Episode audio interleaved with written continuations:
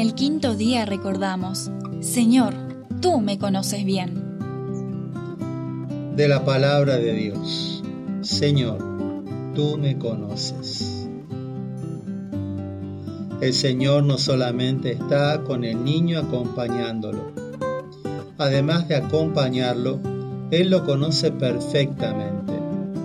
Nosotros estamos afuera y no podemos ver al niño. Con los avances de la técnica, podemos saber cuál es su sexo y en algunos momentos podemos ver su forma en una pantalla.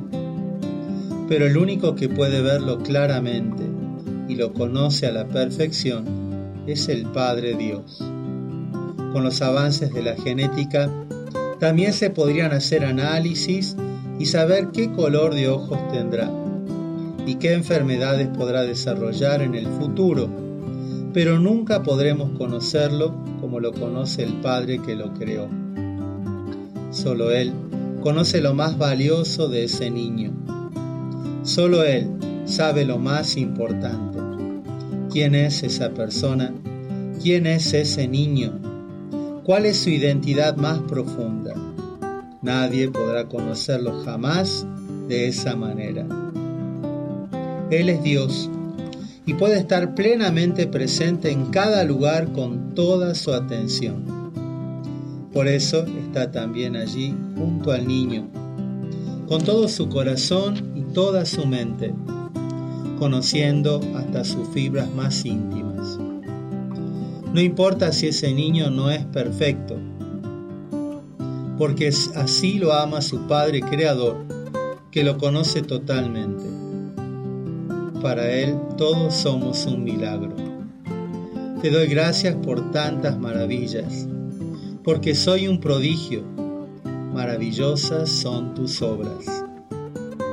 El padre Jera, cuando se acercaba a la muerte y estaba perdiendo las fuerzas y la conciencia, decía, estoy tan deteriorado que ya ni siquiera sé quién soy yo, pero me aferro a una cosa Menos mal que Dios sí lo sabe.